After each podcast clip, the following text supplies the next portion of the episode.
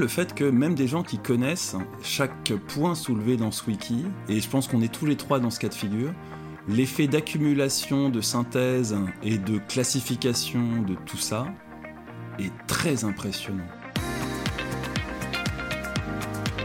Les éclaireurs du numérique, le podcast qui décrypte les enjeux cachés d'Internet. Salut tout le monde et bienvenue dans les éclaireurs du numérique. Nouvelle formule, je sais, c'est tous les 15 numéros, mais on est comme ça, on a envie que ça bouge également. Et notre nouvelle formule ressemble à s'y méprendre à l'ancienne, celle qui était avant le numéro 100.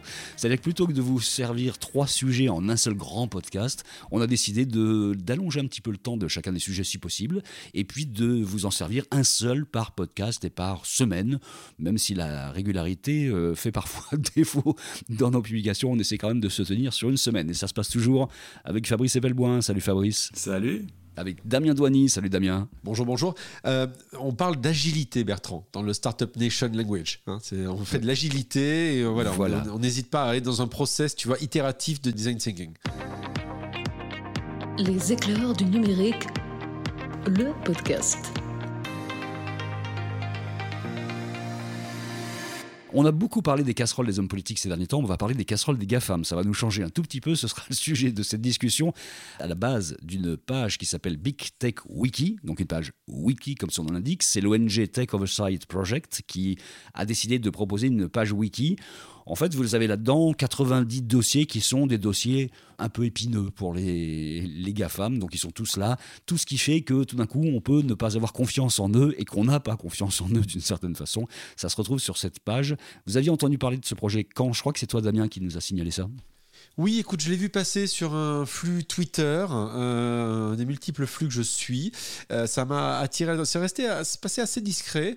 Et donc je suis allé regarder ça et c'était assez impressionnant. Alors c'est pas que les casseroles, hein, c'est aussi, euh, ça permet quand même d'avoir un peu les positionnements de chaque acteur sur certains sujets. Tu vois, par exemple, je prends un sujet que je connais bien, Apple, une marque que je connais bien, avec par exemple tout ce qui est relatif à l'industrie automobile. Et c'est pas des casseroles, mais ça prend aussi l'historique de ce qu'ils sont en train de faire. Et ben typiquement, je ne m'en rappelais pas, mais le projet qui est le projet, le nom de code du fameux projet d'une hypothétique Apple Car un jour, mmh. euh, eh bien, ça remonte quand même à 2014. Donc, euh, je, voyais typiquement, vous m'auriez demandé, j'aurais dit, ouais, allez, 2018, à tout casser. 2014, donc ça fait quand même quasiment plus de 8 ans qu'ils bossent sur le sujet.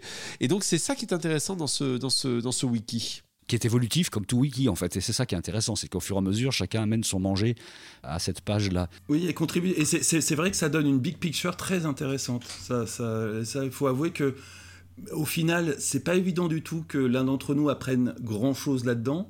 Par contre, la vue d'ensemble euh, donne, donne le vertige, honnêtement. C'est exactement ça. Moi, l'impression que j'ai eue quand je l'ai lu, c'est que ça te donne effectivement une sorte de carte d'état-major, alors un peu rustre, hein, parce que c'est un wiki, donc, mais euh, c'est ça. On voit euh, en, filigrane finalement ligne de force sur lesquelles les euh, acteurs de GAFAM se posent. C'est-à-dire en gros, aussi bien, bah oui, effectivement, leur casserole, donc ça permet aussi de voir leurs échecs mais ça peut derrière un échec se, cache un succès éventuel futur.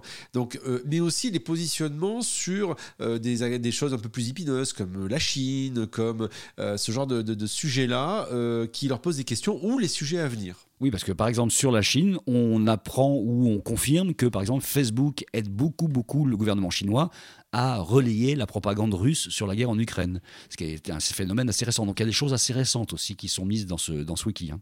Oui, et il y a vraiment un aperçu global. Il y a aussi les taxes, il y a la, politique vis-à-vis du gouvernement américain. C'est vraiment exhaustif et comme ça n'est... Enfin, je ne sais pas si c'est que le début, parce que je ne sais pas de quand date ce projet de wiki, mais en tout cas, euh, encore une fois, même pour des gens qui savent tout ça, c'est vrai que ça fait beaucoup, quoi. Une fois qu'on le met bout à bout, c'est impressionnant. Tu, le disais aussi, par exemple, tu parlais de la Chine il y a quelques instants. Euh, par exemple, tu as Google et la sa sécurité nationale, justement par rapport à la, Chine, euh, les citations de, des différents euh, PDG, autres actes exécutifs de la, boîte. Comment est-ce qu'ils font les, partenariats qu'ils font notamment avec les, instituts de recherche chinois sur l'intelligence artificielle? C'est vraiment troublant parce qu'il n'y a pas que les GAFAM, hein, il y a aussi toute la logique, il y a toute toute une première partie qui est hyper intéressante sur la partie big tech au global. Et et qui finalement autour des lobbying de la big, de la big tech. et on se rend compte de, on va dire, de la, de la, de la profondeur dans laquelle les, les, les big techs s'intègrent. et, et c'est assez, assez, assez profond. c'est vraiment impressionnant. Il y a les pressions qui sont faites sur les gouvernements, il y a les distorsions de concurrence, il y a les mensonges devant le Congrès américain, salut Zouk, ou les instances de régulation, il y a donc toutes les déclarations des lobbies, euh, il y a en fait euh, pas mal de choses sur euh, ce que font les différentes GAFAM en matière même de, personnel par exemple, ce qui est intéressant, moi j'ai noté, et je ne le savais pas, hein, qu'il y avait un manque criant de latinos dans la Big Tech aux États-Unis. La Big Tech, c'est sur dans la Silicon Valley, c'est la, la Californie, il y a énormément de latinos là-bas, mais ils ne sont pas du tout représentés par exemple, je ne le savais pas. 6% des cadres d'Apple, 4% chez Facebook, 2% des employés de Google, et encore c'est ceux qui sont dans les entrepôts, dans les boulots les plus pourris, en fait il y a une sous-représentation certaine, de certaines populations. J'ai pas des chiffres sur les populations noires, mais ça doit être à peu près la même chose. Et les femmes, n'en parlons pas peut-être. Donc, euh. Les femmes beaucoup plus que les latinos quand même. Mais, mais c'est vrai que c'est, c'est, c'est pas du tout à l'image de l'image qu'ils cherchent à nous donner.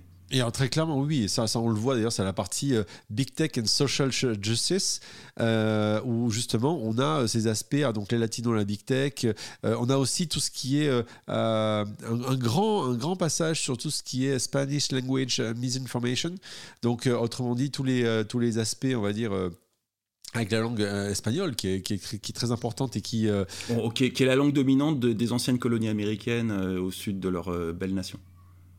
Parce que c'est essentiellement ça hein, d'un point de vue géopolitique il y a des choses qu'on apprend sur euh, la morale maison des GAFAM. Par exemple, il est dit dans, ce wiki que Facebook, Instagram et YouTube ont créé des normes arbitraires et discriminatoires qui concernent la sexualité et le contenu sexuel. Par exemple, démonétisation des comptes LGBTQ sur euh, YouTube, interdiction de la publicité sur Facebook, Instagram des marques de bien-être sexuel qui sont destinées aux femmes, aux femmes ou aux personnes LGBTQ. Voilà, ça c'est la façon de penser le monde de ces gens-là. Et tout d'un coup, bah, c'est mis au milieu de toutes ces informations sur le lobby sur les, distorsions de concurrence, tout ça, ça, ça prend tout d'un coup un, autre relief.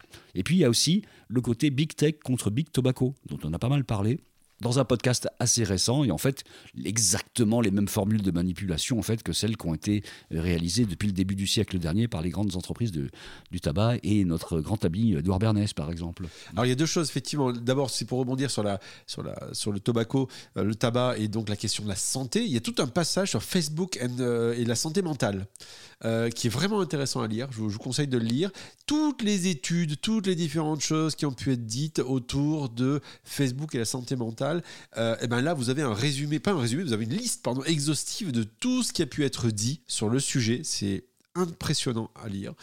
Euh, donc euh, tous les sujets autour de Instagram qui, qui rendrait certains gamins dépressifs, l'usage des réseaux sociaux à, haute dose qui, qui pareil permet de, on va dire de, enfin pas permet mais crée un mal-être permanent, permanent et, persistant. C'est impressionnant à voir. Donc il n'y a pas que de la tech, il y a aussi tous ces aspects-là qui sont intéressants. Et pour revenir à ce que tu disais Bertrand, sur les aspects, euh, euh, on va dire, euh, sexuels, si on peut dire, ou on va dire politique sexuelle, c'est tellement américain. Dire, le, côté, hmm. ce, côté un peu, ah non, le porn, c'est mal. Alors sachant que le premier pays au monde, hein, producteur de porn, c'est les États-Unis.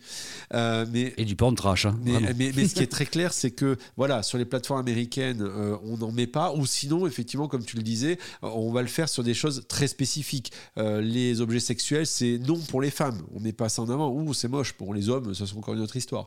et ça me rappelle d'ailleurs, je ne sais pas si vous vous rappelez, il y a quelques années de ça, une start-up française qui devait gagner un prix au CES, qui était un, un, un gadget high-tech pour les femmes d'ailleurs, et qui était un sextoy, mais qui était bien foutu hein, d'un point de vue technologique et qui avait été, euh, on lui avait enlevé le prix pour le lui a remis après parce que bon voilà, enfin bref, c'est tellement révélateur de, de, la, de la, on va dire, de, l'état d'esprit américain. Euh, et ça, c'est vrai que c'est un peu le sujet qu'ils arrivent mal à traiter. Donc typiquement le fait de dire on met pas les, les, communautés LGBT+, etc., euh, Q+. Euh, et d'ailleurs à mon avis, je me demande comment ça va évoluer parce qu'il y a aujourd'hui des pressions très fortes dans les entreprises elles-mêmes pour justement euh, qu'il y ait plus de représentativité de toutes ces communautés. Ce qui est intéressant, c'est qu'en fait, ce qu'on vous raconte depuis 4 ans dans les éclaireurs du numérique, le volet euh, faut se méfier des GAFAM, en fait, tout est résumé d'une certaine façon là-dedans. Je me prêtais à rêver qu'on se dise qu'en France, il ne faudrait pas que quelqu'un puisse être élu à une quelconque fonction sans avoir appris par cœur ce truc-là et être capable de le réciter pour avoir à peu près une vision de, du, de, du côté evil de la tech américaine, en fait, dont il faut se méfier. Ça ne veut pas dire qu'il ne faut pas travailler avec les Américains. Élu à la Voilà. présidence ou juste euh, euh, ministre du numérique Oh, même, même un député, euh, mê- même un maire de grande ville, je pense que ça serait utile que tout le monde ait euh, une vision. Ah bah t'en as, t'en as, t'en as, t'en as quand même. T'as au moins 4-5 personnes à l'Assemblée nationale qui, qui comprennent la tech. hein. Ah bah sur euh, combien ils sont? 577 non, 550, je- euh, Ouais, j'ai je- oublié le comptage exact. non, ça fait Ça fait pas 1%. beaucoup, ouais. C'est pas, c'est en légère progression depuis 20 ans. Euh, mais, pour le coup, c'est- à l'Assemblée nationale, il y, en- a, j'en- j'en vois trois au moins, qui maîtrisent bien le sujet, avec qui on peut vraiment avoir une conversation approfondie et qui, tant qu'il n'y a pas de caméra, euh, sont tout à fait sincères et honnêtes. Tout à fait, mais euh, là, ce que met en avant euh, Bertrand, il a raison, c'est que c'est un petit, un digest, un résumé, on va dire, assez bien fichu de, de l'état des lieux, on va dire, tant d'un point de vue des stratégies que des positions de chaque acteur américain, de la big tech au global et pas seulement GAFAM, et aussi euh, les, les casseroles qu'ils ont euh, aux fesses. Euh, bon, le seul truc, c'est que c'est en anglais, donc effectivement, tout le monde, euh, les Français, c'est connu que les Français sont hyper fluent in English. Oui, alors ce- ceci dit, c'est en anglais, tu, tu mets euh, traduire sur, euh, sur euh, Google. Et sur Google, c'est ça, hein, sur Google Translate. Et ça te traduit tout instantanément et c'est nickel. hein. Donc euh, franchement, c'est c'est pas une vraie raison ça. Tout à fait, non, mais je suis, je suis bien d'accord. Mais voilà, tu as entièrement raison. C'est, euh, euh, ça s'appelle The Tech Oversight Project, et, euh, et donc c'est c'est vraiment bien foutu, bien fichu. C'est, c'est une lecture vraiment intéressante de, et ça donne vraiment une vision globale de vers où ça va, avec ces dimensions aussi soft power. Euh, De, euh, qu'on peut retrouver euh, dans la big tech américaine au global et particulièrement les bras armés qui sont les, les GAFAM. Il manque plus qu'un wiki qui résume à peu près tout ce qu'on peut reprocher au système français en matière de tech et qui soit à peu près ce qu'on a dit dans le précédent numéro avec Tariq Krim et on aurait finalement la totale de la vision. C'est- c'est- C'est c'est une super idée. C'est une super idée parce que ça doit pas être si difficile que ça à lancer. Enfin, techniquement, un wiki, c'est pas bien compliqué à mettre en place, mais euh, effectivement, il y a suffisamment de monde qui a suffisamment de choses à dire pour faire l'équivalent en France. hein. C'est une très très bonne idée. Et oui, parce qu'avec deux pages, finalement, personne ne pourrait dire qu'il n'a pas l'information. On pourrait résumer à peu près la situation de nos défauts ici, des défauts ailleurs, dans deux pages wiki, et, et en avant, euh, ça pourrait rouler comme ça. Alors je vous conseille quand même là-dedans aussi pour finir le, euh, tout le passage autour de la désinformation, hein, big tech euh, et la désinformation. Alors là il y en a, c'est long comme le bras, Euh, hyper intéressant aussi. Alors bien sûr à chaque fois il y a tous les liens. Alors bien sûr ce sont des liens vers des, des- articles américains pour la plupart, du Wired ou autre, mais euh, c'est hyper intéressant parce que pareil on retrouve de manière très factuelle énormément de choses à, lire. Je, pense que ça va, je sais pas si on peut dire que ça va être mon livre de chevet, mais mon wiki de chevet peut-être. Euh, il y a vraiment des choses intéressantes à, regarder et, comme tu le disais, euh, Bertrand, euh, aussi bien du côté des décideurs politiques qu'en général, même les étudiants ou autres, ça vaudrait vraiment la peine, ou même nos, patrons de Startup Nation, ça aurait peut-être le coup de, de, qu'ils qu'ils lisent un peu tout ça.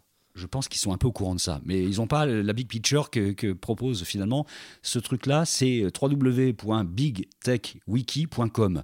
Après, vous avez euh, sous-domaine, enfin vous allez vous démerder pour arriver sur cette page-là. Il n'y a pas de souci. bigtechwiki.com. Un dernier mot là-dessus? Eh ben, euh, encore une fois, le fait que même des gens qui connaissent chaque point soulevé dans ce wiki, et je pense qu'on est tous les trois dans ce cas de figure, l'effet d'accumulation, de synthèse et de classification de tout ça est très impressionnant.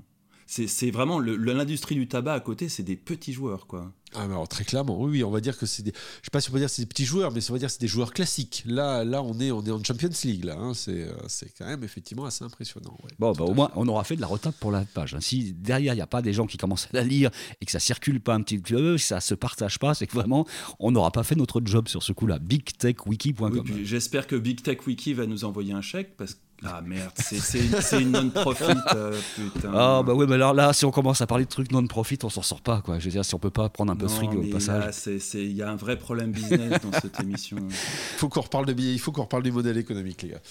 Ouais, non, ça va pas du tout là. Allez. Qu'est-ce qui a fait le choix de Big Tech Wiki? C'est encore toi, Damien? Oui, c'est ça, c'est mon, c'est mon, c'est mon petit côté. Désintéressé, tu vois, Désintéressé, ouais. Bon, euh, d'ailleurs, si vous voulez être sponsor- Bon, on fera mieux la prochaine fois. On fera un numéro spécial Mm. Amazon, cette fantastique société qu'on aime tous.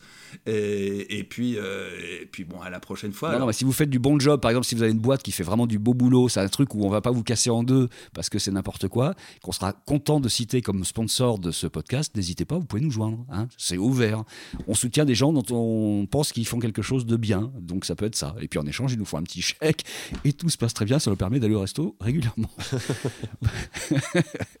bon, merci les gars. On se retrouve dans le prochain épisode pour parler de nos expériences de vieux. Je sais plus qui a dit quelque part qu'on était des que notre podcast a ressemblé à un discours de trois petits vieux, tu sais, du web qui discutent comme ça entre eux. Oui, mais c'était c'était sur l'article de l'ADN qui, nous, qui, qui, faisait de nous d'un un des, des articles, un des podcasts à, à, suivre absolument. Et, j'en ai discuté avec le journaliste qui m'a dit que c'était avec beaucoup de beaucoup de tendresse qu'il disait ça, mais effectivement, oui. Eh ben, écoute, on a pris ça au pied de la lettre et c'est finalement ce qu'on va mettre en place aussi sur nos histoires de web qu'on va commencer à essaimer comme ça, parce qu'on en a vécu quelques-unes tous les trois et on va les raconter, les remettre en perspective un tout petit peu pour participer à la connaissance de ce joli monde. Salut à vous tous et n'oubliez pas de vous abonner. Salut. Les éclairs du numérique, un podcast de Bertrand Lenôtre, Damien Douany et Fabrice Epelboin. Vous avez aimé ce podcast? Retrouvez-nous sur leséclaireursdunumérique.fr.